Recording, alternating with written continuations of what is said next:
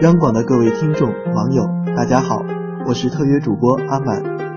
今天是国际民航日，我们一起来谈一谈飞机上的那些事儿。就在几天前，一篇关于飞机乘客素质的报道在网络上快速传播。事情是这样的，在一趟由曼谷飞往西安的航班上，一位大妈不但将鞋子彻底脱掉，还肆无忌惮地将双脚完全搭在了前排乘客的扶手上。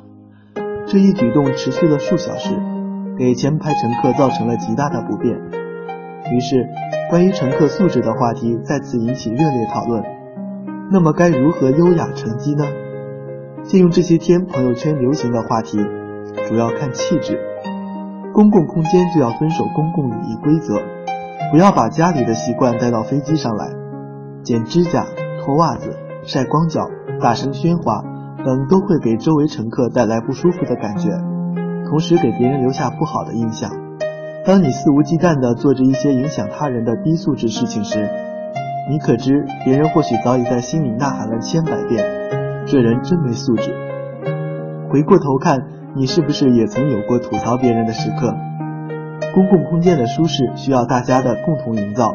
倘若每个人都能做一个有素质的乘客，摩擦少一些，氛围好一些。